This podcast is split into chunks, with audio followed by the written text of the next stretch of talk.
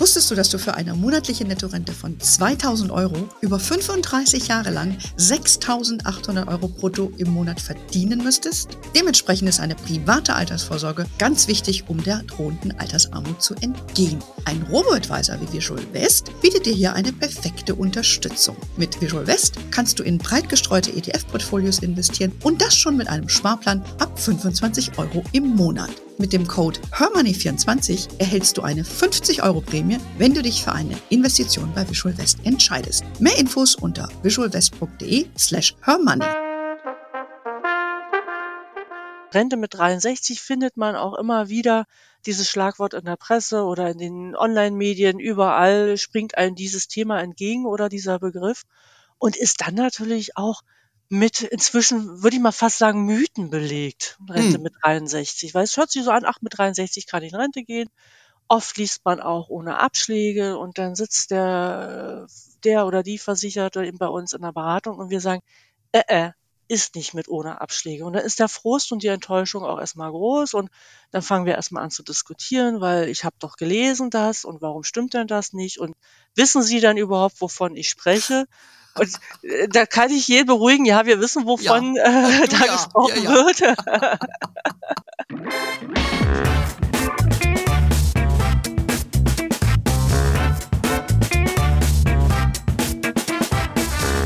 Ich begrüße euch äh, super herzlich zum Her Money Talk, dem Geld- und Karriere-Podcast für Frauen.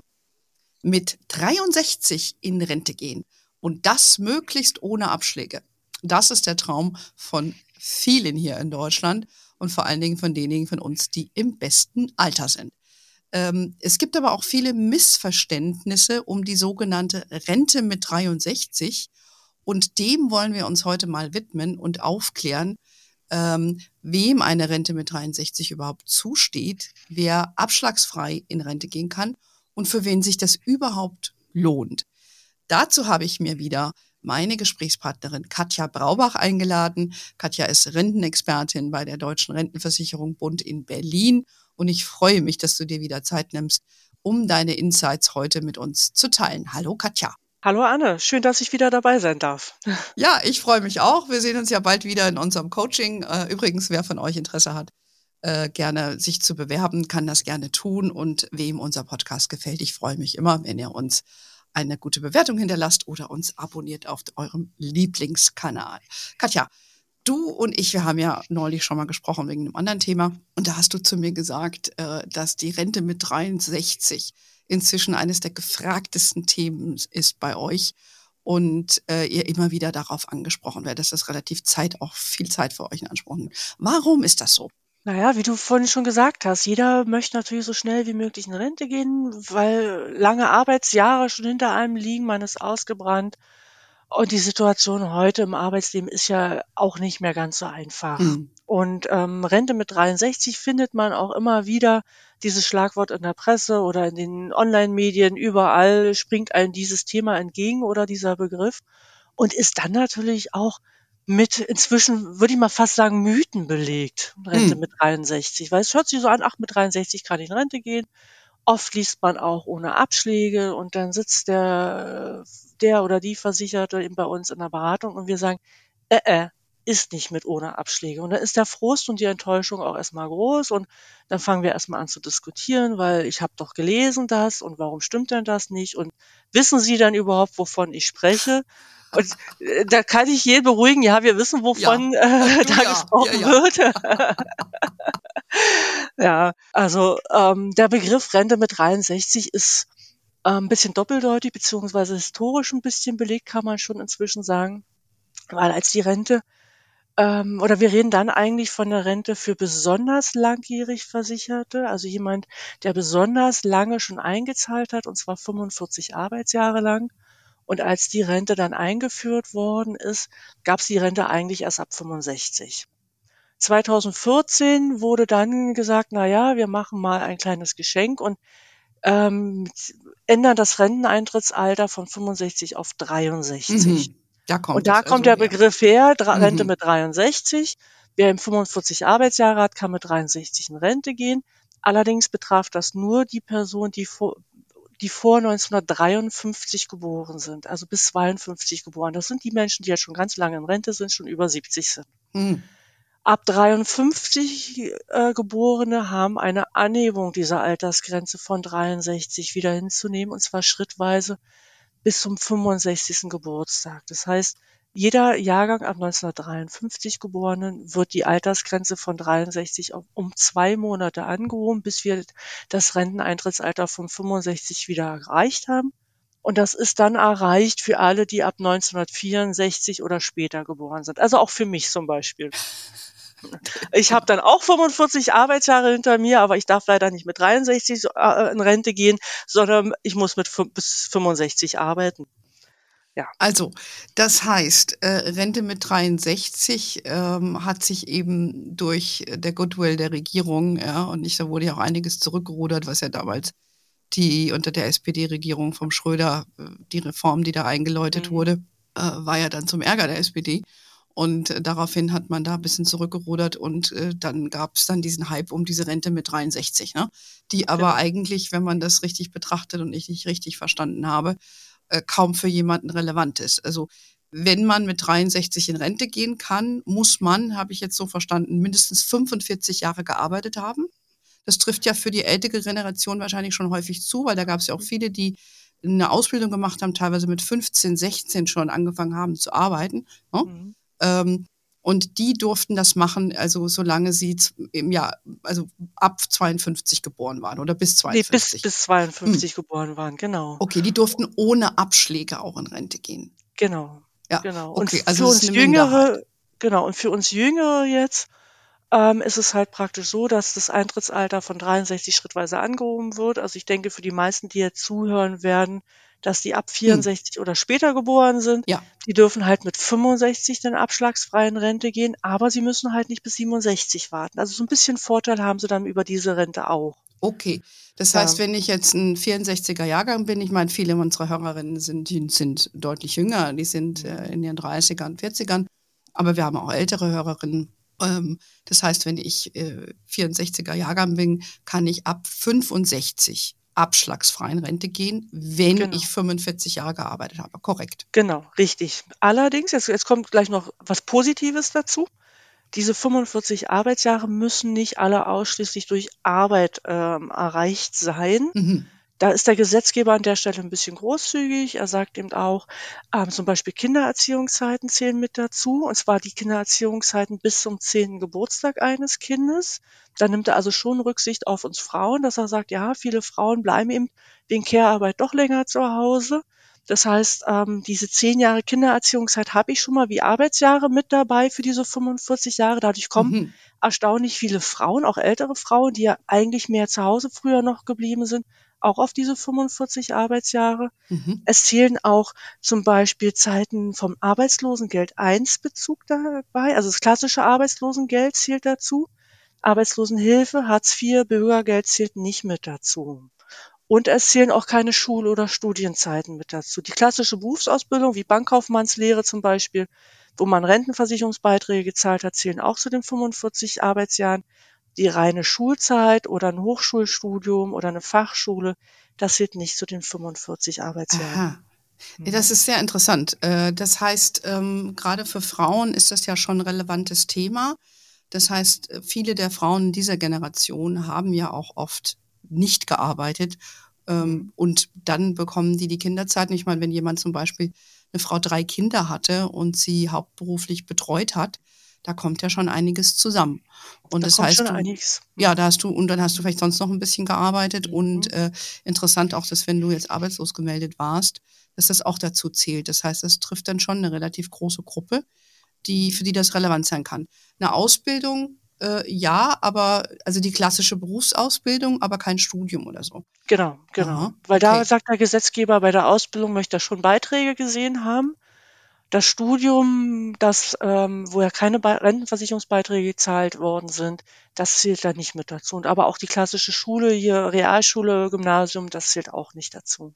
Okay, das ist interessant, weil ähm, sonst kriegt man ja doch schon Punkte für, Aus, äh, für Ausbildungszeiten im Sinne von Studiumszeiten. Aber in diesem Falle, um die Rente zu berechnen, mit 65, um abschlagsfrei in, mit 65 in Rente zu gehen, nach 45 Jahren, zählt das eben nicht dazu. Genau, da zählt mhm. nicht mit dazu.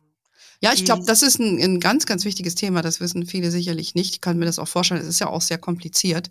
Deshalb äh, sprechen wir ja auch heute äh, mhm. darüber. Das kann man sich ja gar nicht alles merken. Ne? Ähm, interessant. Also ist ein, ein, Thema für Frauen auf jeden Fall, weil die trifft es, glaube ich, in erhöhtem Maße. Das mhm. war ja sicherlich auch ein Grund, warum man das eben mitgemacht hat, weil Altersarmut ist weiblich, wissen wir ja. Und äh, da sollten die Frauen nochmal sich beraten lassen bei euch. Genau. Für wen, für wen kann sich das jetzt denn lohnen, überhaupt mit 63 in Rente zu gehen? Hm, also es gibt noch diese Altersrente halt für langjährig Versicherte, also nicht besonders langjährig mit 45 Jahren, sondern für langjährig Versicherte. Da braucht man 35 Versicherungsjahre. Mhm.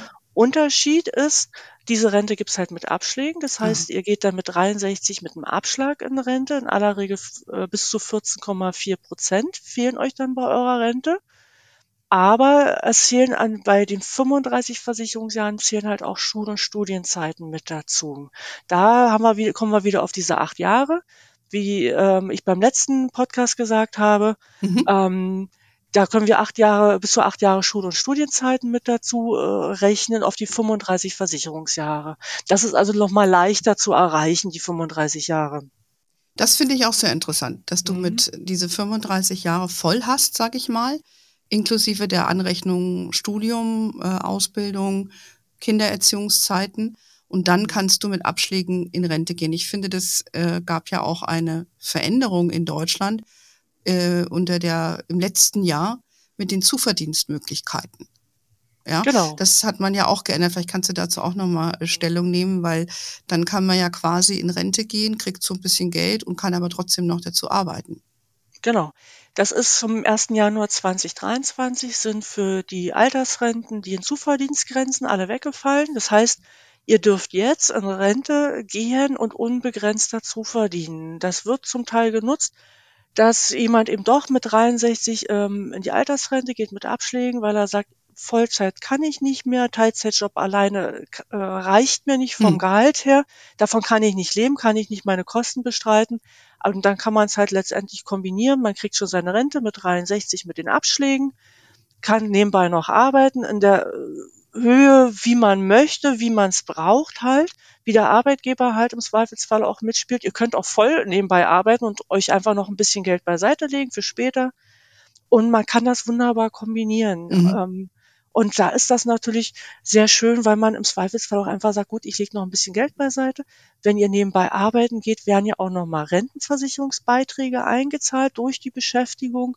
Das erhöht dann später die Rente mhm. halt auch nochmal. Wenn ihr mit 67 die, eure reguläres Rentenalter erreicht habt, kriegt ihr automatisch eine Neuberechnung der Rente mit den dann noch eingezahlten Beiträgen. Und dadurch wird die Rente dann auch nochmal ein bisschen höher ausfallen.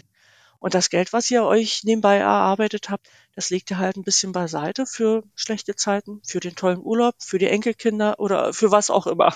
Ja, aber ich finde das ganz wichtig. Ich glaube, viele äh, haben das nicht so mitbekommen, dass, ähm, dass das jetzt möglich ist, weil diese Zuverdienstgrenzen waren ja immer sehr eng. Und ich finde das jetzt eine, eine gute Entwicklung, eben weil wir ja auch aus demografischen Gründen die älteren Arbeitnehmerinnen äh, und Arbeitnehmer ja noch brauchen ich fand das immer sehr einschränkend und du verdammst die Leute quasi dann in Rente zu gehen, ja.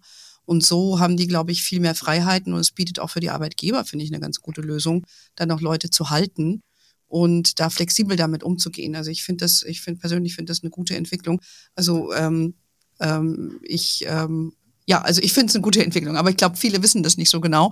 Aber es kann sich dann durchaus lohnen, denke ich, wenn jemand äh, in diese Situation gerät. Auch da wieder, glaube ich, Katja, bei euch mhm. vorbeigucken. Mhm sich mal ausrechnen lassen, was das bedeuten kann, wenn du diese Rente mit 63 nimmst. Und gerade wenn du sagst, du willst noch ein bisschen weiterarbeiten, ist durchaus relevant, das vielleicht ja. zu machen. Wichtig ist natürlich, hm. die ähm, Rente ist steuerpflichtiges Einkommen. Das heißt, wenn ihr neben eurem Arbeitsentgelt noch die Rente habt, sieht das natürlich steuerlich auch ein bisschen anders aus. Das heißt, entweder mal einen Steuerberater fragen, wenn ihr einen an der Hand habt, habt ihr keinen an der Hand, gibt es aber beim ähm, Finanzamt Bayern auf der Internetseite einen hervorragenden Steuerrechner für Rentner. Da kann man mal so oh. seine Daten eingeben. Mhm. Und dann kriegt man mal ein Gefühl, wie muss ich denn Steuern zahlen, Ähm, keine Garantie darauf, dass es auf einen Cent genau ist, aber ich sag mal, von der Größenordnung reicht es ja auch erstmal, dass man mal ein Gefühl bekommt, muss ich jetzt 300 Euro von meiner Rente abgeben an Steuern oder sind es nur 100 Euro oder ist es vielleicht auch mehr, weil ich halt noch einen hohen anderen Verdienst dabei habe. Ähm, mhm. Da kann man ein bisschen spielen und sich so ein bisschen mal rantasten. Was macht denn Sinn, was macht keinen Sinn? Gut. Mhm. Ja, wir haben ja einen Rentenlückenrechner hier bei uns auch, den wir auch, wenn du da zu uns kommst, dann auch immer besprechen. Und aber für die Steuern haben wir natürlich nichts, weil wir da sagen, das ist ja auch nicht so unser Thema. Ähm, vielleicht äh, kannst du mir den Link mal schicken, dann würden wir das auch mhm. verlinken in den Showcase, ja. äh, in den, in den Aber ist nicht, wie gesagt, ein Steuerrechner für Rentner, also für, für Renteneinkünfte, aber ja, ja. man kann natürlich auch noch andere Sachen damit eingeben. Mhm. Ja, aber nur um für sich selber so ein Gefühl zu kriegen, wenn ich so viel Rente habe. Mhm. Wie viele Abschläge habe ich dann in etwa? Gut, also das heißt, das kann sich für den einen oder eine oder andere von uns lohnen und die für 45 Jahre äh, in Rente eingezahlt haben, die können das dann eh abschlagsfrei die nimmt das abschlagsfrei in, Rente, äh, in Anspruch, die, ihre Altersrente für besonders langjährig mhm, mhm, Versicherte, dann mit 65 abschlagsfrei in Anspruch und ähm, können dann trotzdem natürlich auch nebenbei noch arbeiten. Ja, ich glaube, äh, da haben wir doch schon äh, sehr viel Wissen wieder hier zusammengetragen. Ich lerne ja auch immer dazu. Das ist ja das Beste an dem, was ich hier mache. Ich lerne am allermeisten. Toller Job, den du hast. ich finde ihn auch klasse. Und dann habe ich ja noch so tolle Gesprächspartner wie, äh, wie, wie mhm. dich und, und auch deine Kollegin. Ja, ich glaube, das war mal ein ganz wichtiger Podcast, um einfach mal aufzuzeigen, was es mit diesem Stichwort Rente mit 63 auf sich hat. Ich habe das ja auch gegoogelt, da wirst du ja auch ein bisschen erschlagen und dies und das und tralala. Also es ist wirklich so ein Hype-Thema und wir wollten dem mal äh, so was Solides hinzufügen und mit dem ihr auch etwas anfangen könnt. Ja, Katja, ganz lieben Dank äh, für deine Insights. Ähm, ich würde sagen, wir äh, haben wir noch was vergessen? Nee. Nö, ich glaube, wir haben es wirklich. Ja. Genau. Dann würde ich sagen, schönen Dank. Ich hoffe, es war äh, hilfreich für euch, äh, wieder heute hier reinzuhören. Ihr wisst ja, dass wir Gäste wie Katja immer ankündigen in unserem Newsletter, der immer donnerstags rauskommt. Wir sind ja auch auf Facebook, Link, Facebook, LinkedIn, Instagram. We are wherever you are. In diesem Sinne, have a wonderful day, everybody. Until next time und ciao. Ciao, Katja. Tschüss, Anne.